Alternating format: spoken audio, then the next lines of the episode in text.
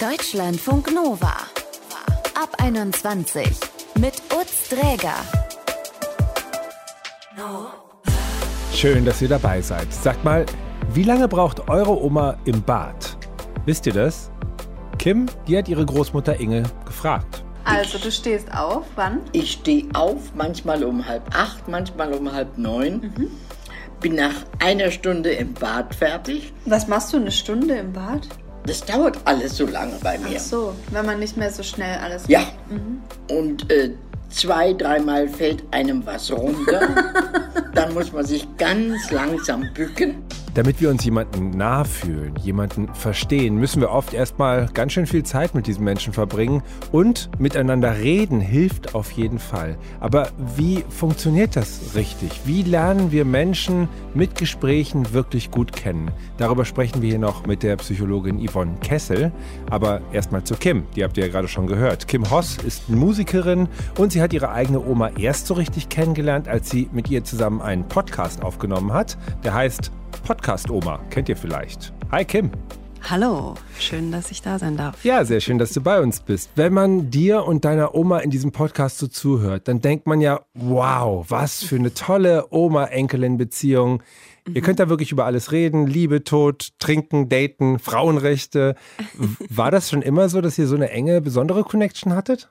Mm, Wir hatten schon immer eine besondere Connection, aber seitdem ich den Podcast mit ihr angefangen habe, ist die natürlich noch viel intensiver geworden und ich habe Dinge von ihr erfahren, die ich bis ich 30 war eben auch noch nie wusste, weil ich sie gefragt habe. Ist es so einfach gewesen und gab es einen Moment, wo du gemerkt hast, oh, es lohnt sich hier noch weiter zu fragen?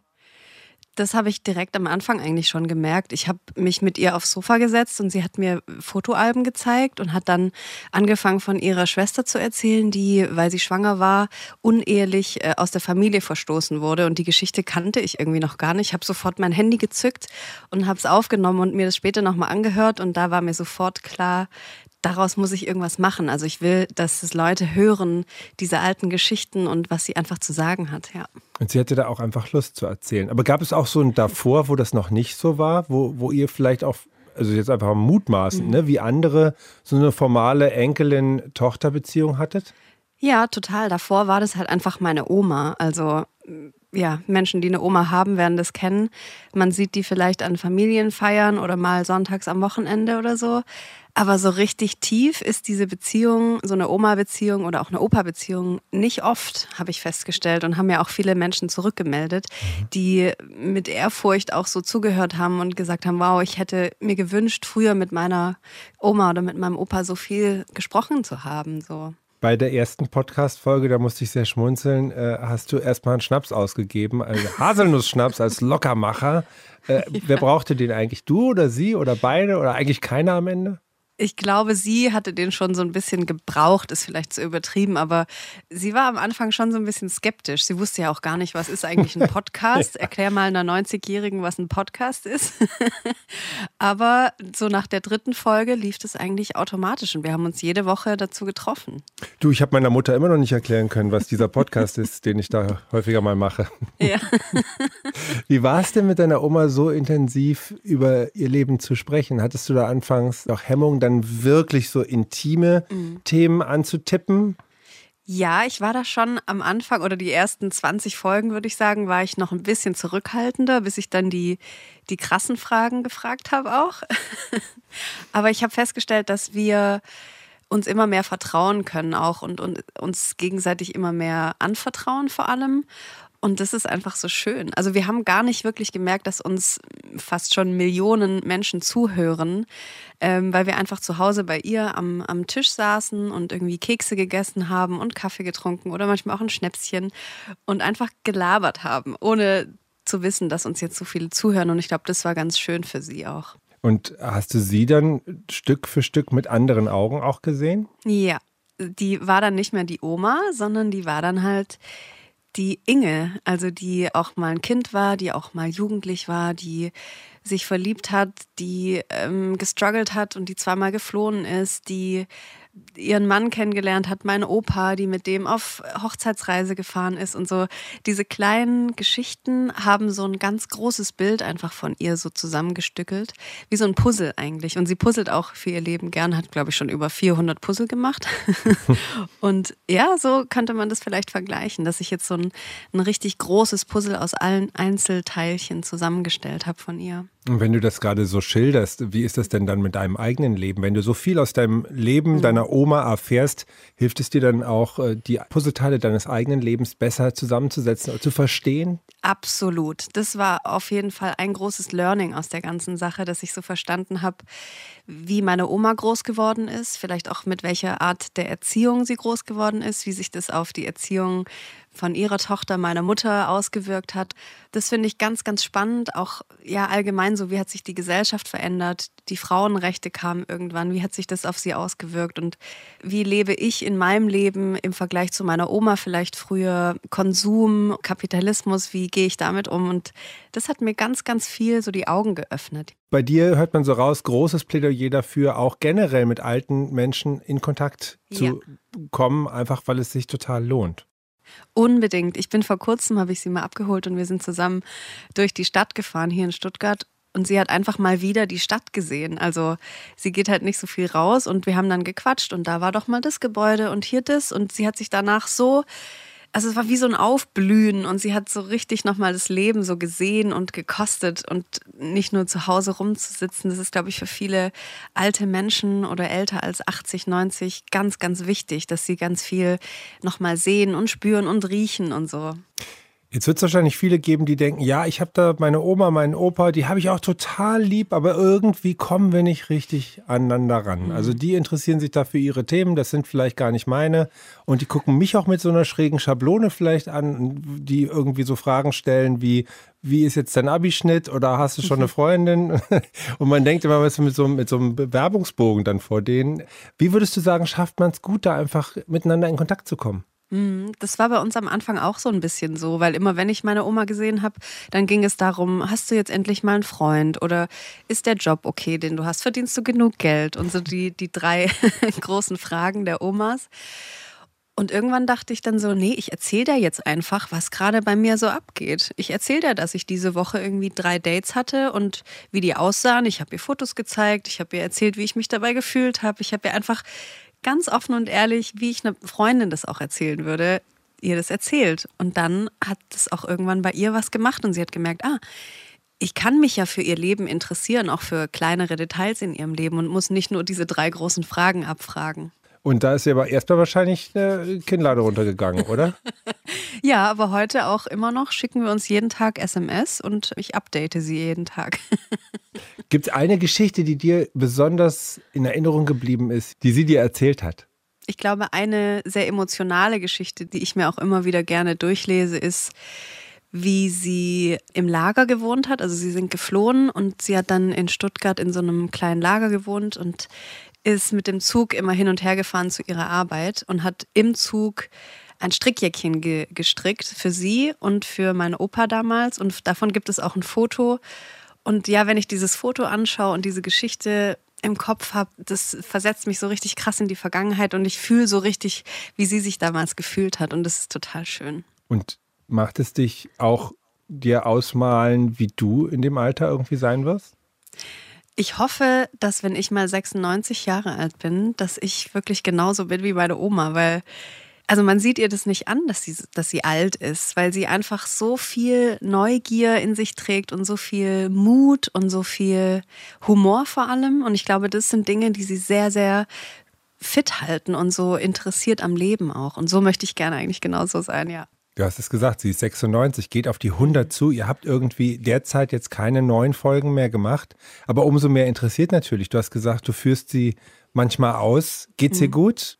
Ihr geht es sehr, sehr, sehr gut, ja. Also natürlich die, die Altersgebrechen, die man so hat, dass sie nicht mehr schnell aufstehen kann, das findet sie manchmal ein bisschen doof, aber sie macht alles noch alleine. Sie geht einkaufen, sie geht zum Friseur, sie erledigt Sachen und ja, ist interessiert an uns, an unserem Leben. Sie will immer wissen, wen ich gerade date und wie der aussieht und so. Ja.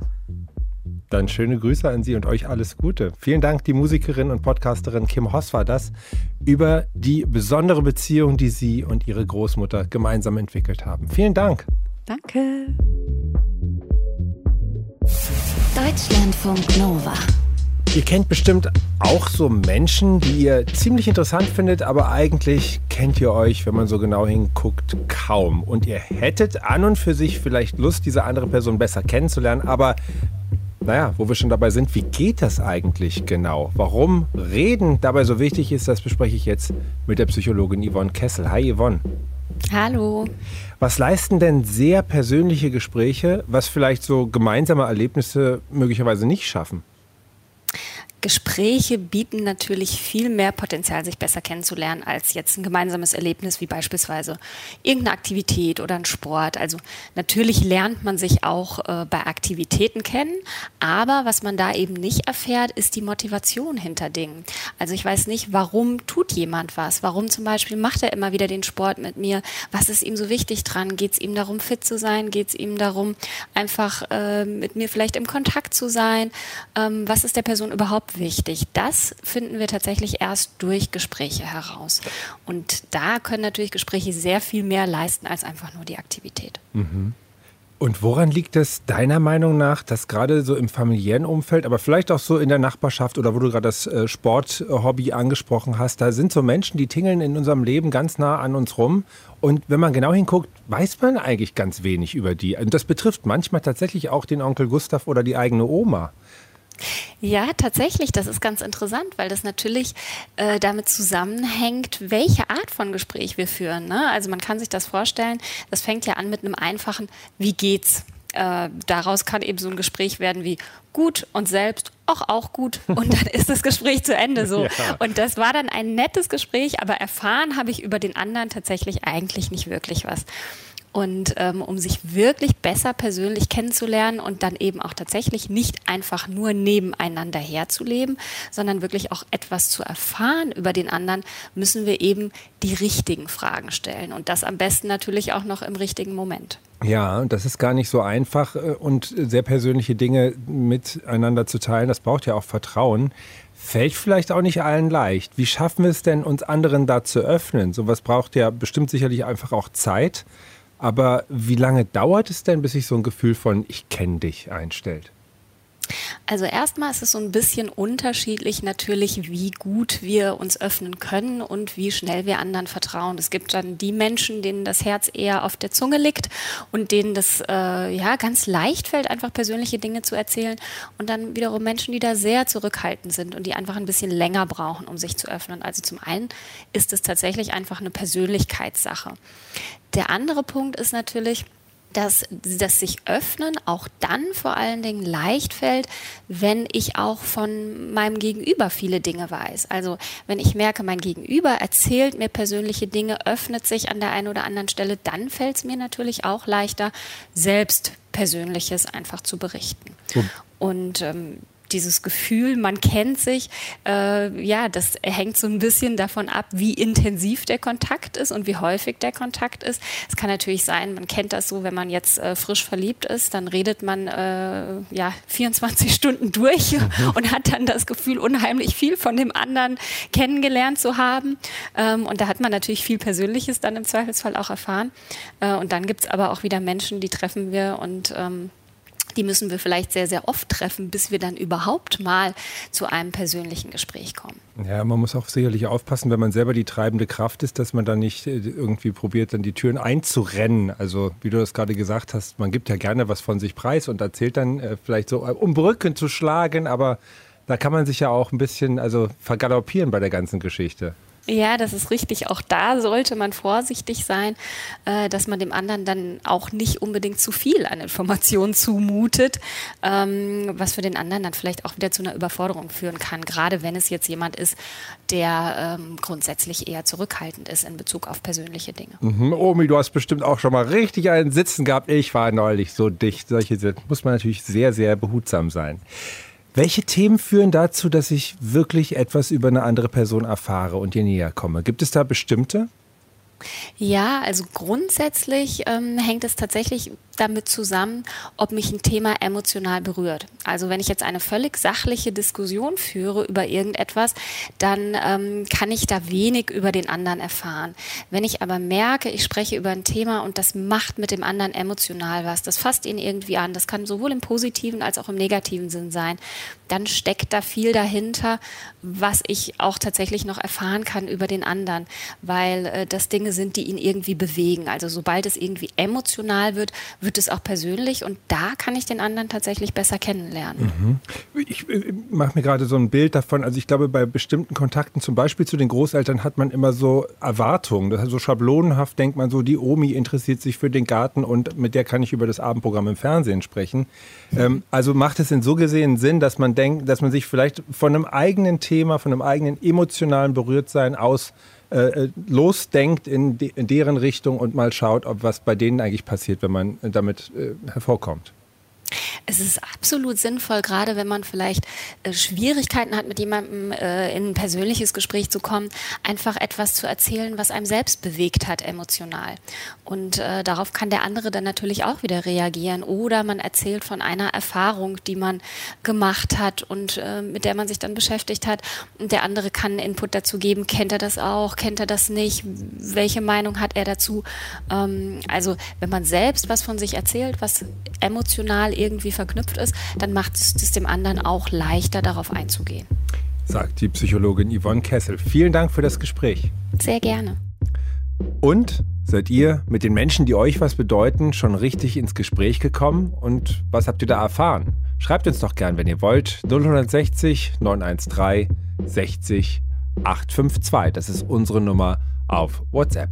Mein Name ist Lutz Träger. Danke fürs Zuhören. Macht's gut und bis bald. Deutschlandfunk Nova ab 21. Immer Montag bis Freitag auf deutschlandfunknova.de und überall, wo es Podcasts gibt. Deutschlandfunk Nova ab 21.